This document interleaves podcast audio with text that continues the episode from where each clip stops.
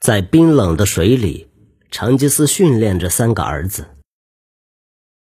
成吉思告诉他们：“你的身子就像你照顾的所有牲畜，身子会吃饭、喝水，要温暖，不要痛苦，要找出让自己面无表情的方法，然后就能让体内吵闹的声音安静下去。”三个男孩的身子开始失去知觉，成吉思判断，该是时候让他们上岸了。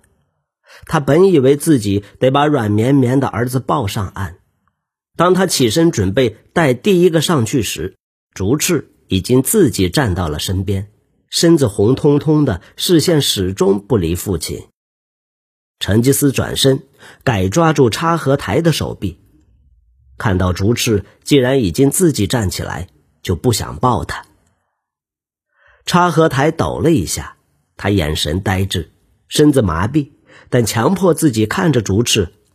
看到哥哥自己站着，他紧紧闭着嘴，也试着自己站起来，但一个不小心踩到水底软泥，跌了出去。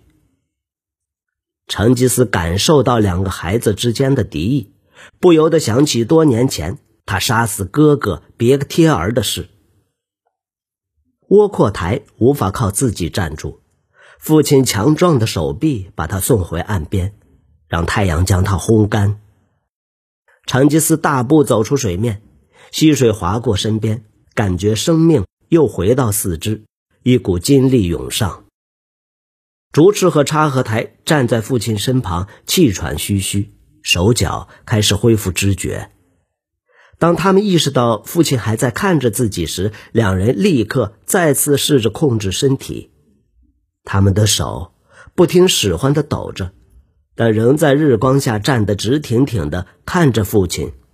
不过不敢出声，怕自己一说话，牙齿就抖个不停。你们的性命有被冰冷的河水夺去吗？成吉思问儿子。野速该也问过同样的话，何萨尔当时回答：“差一点就夺去了。”让父亲大笑不已。但他自己的儿子什么都没说。成吉思知道，自己和几个孩子之间没有当年他和野速该那种温暖的父子之情。他在心中发誓，会多花点时间陪他们。大夏公主让自己神魂颠倒。但在儿子成长期间，他会试着更长忽略那个诱惑。成吉思说：“你的身子不能主宰你。”这句话是说给儿子听，也是说给自己听。身体是愚蠢的野兽，不了解人的伟大。身体只是载着你的乐乐车，要用意志掌控。甚至要你像条狗喘气时。你要用鼻子呼吸来控制它。你在战场上中箭痛到无法忍受时，要压下那痛苦，并在倒下之前杀死敌人。成吉思仰望山坡，曾经自己是如此的天真无邪，那些日子如此遥远，回想起来令人心痛。现在含一口水。跑到山丘顶，再跑回来，然后把水吐在地上，证明你们有好好呼吸。先回来的人可以吃东西，剩下的人就要饿肚子喽。这场竞赛并不公平，竹翅比较大，在这种年纪，即使差一岁也差很多。男孩互看时，成吉思假装没有觉察这件事。心中盘算下，哪个孩子可能获胜？别克提尔也比他大，但当时他让哥哥气喘吁吁，站在山坡上看着他获胜。他希望插合台也能做到。插合台一下子跳进水里，溅起大片水花。他脸贴着水面，吸了一大口水。窝阔台只比哥哥慢一点。成吉思想起当时嘴里的水又暖又浊，再次尝到回忆中的味道。老大竹翅没有动，成吉思觉得奇怪，他转头问他：“你为什么没跟上去？竹赤一耸肩：“我可以打败他吗？”他说：“你已经知道了。”成吉思瞪着竹赤，不能理解这孩子为何一脸倔强。耶稣该的儿子没有半个人拒绝这项挑战。当时还是男孩的自己很高兴有这机会，可以让别克提尔难看。成吉思不了解竹赤在做什么，只感觉自己的肝火上升。其他儿子已经跌跌撞撞的跑上山丘，身影消失在远处。他低声说：“你在害怕？”其实他也只是猜想。竹痴愤怒的答道：“我没有。”他伸手去拿自己的衣服。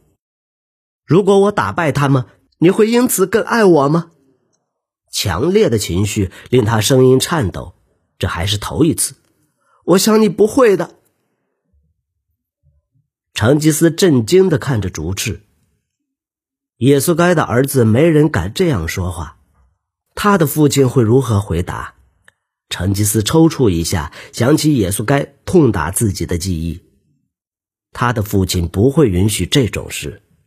有那么一瞬间，他准备要教训竹赤，让他了解人世间的道理。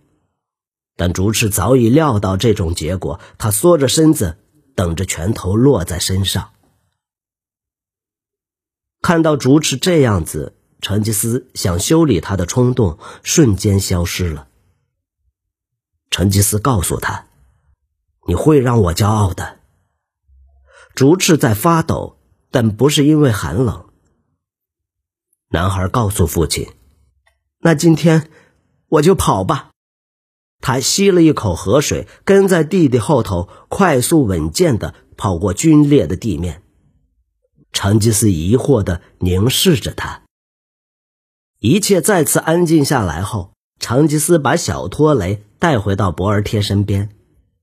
博尔贴坐在马旁，神情冷漠。不肯看向丈夫，成吉思告诉他：“我会多花点时间陪他们。”他还在试着理解竹赤究竟发生了什么事。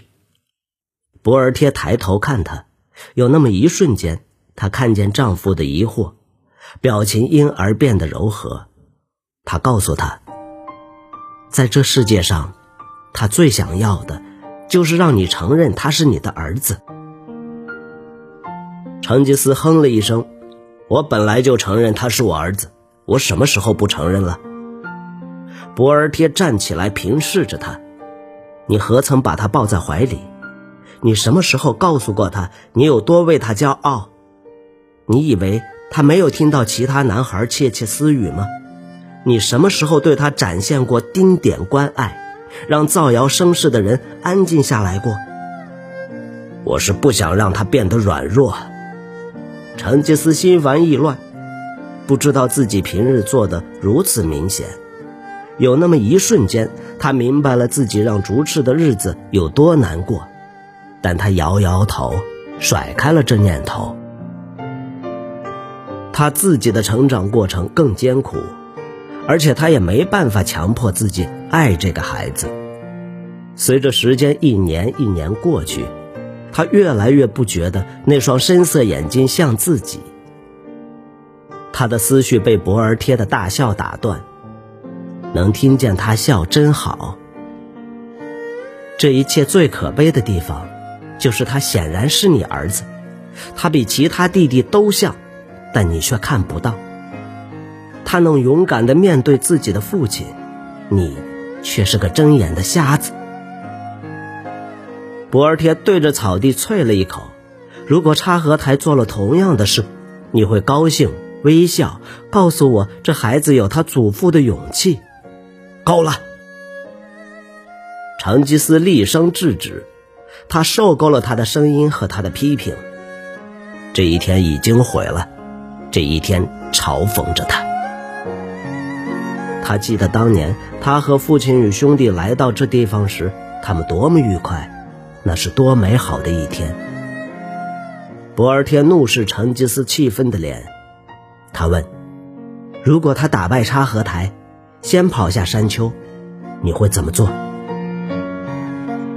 成吉思咒骂了一声，心情和臭掉的马奶一样酸。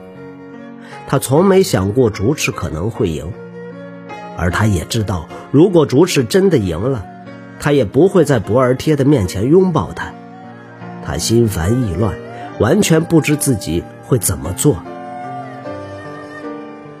博尔贴看着竹赤领先累坏的弟弟涉水上岸，天色渐渐昏暗。他站在母亲面前，没穿鞋的脚仍在流血，胸膛上下起伏。男孩张望着寻找父亲的身影时，博尔贴的心都碎了。当竹赤发现父亲根本不在，内心有一部分被抽空了。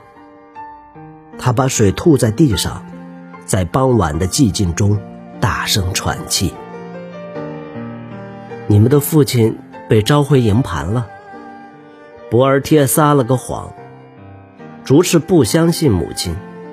看见儿子难过的表情，博尔贴藏起对丈夫的不满与自责。刚才真不该和成吉思争执。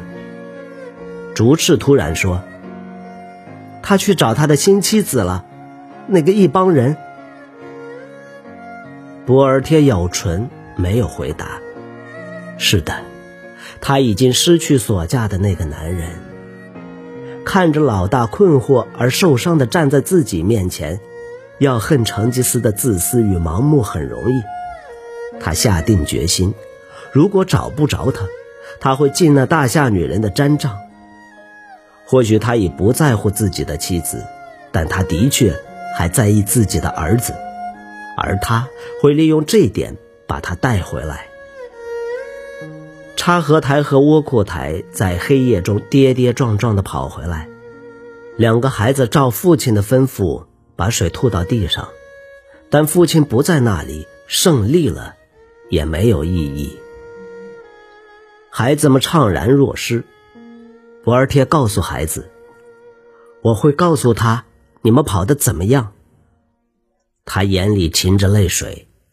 对孩子来说，这样还不够。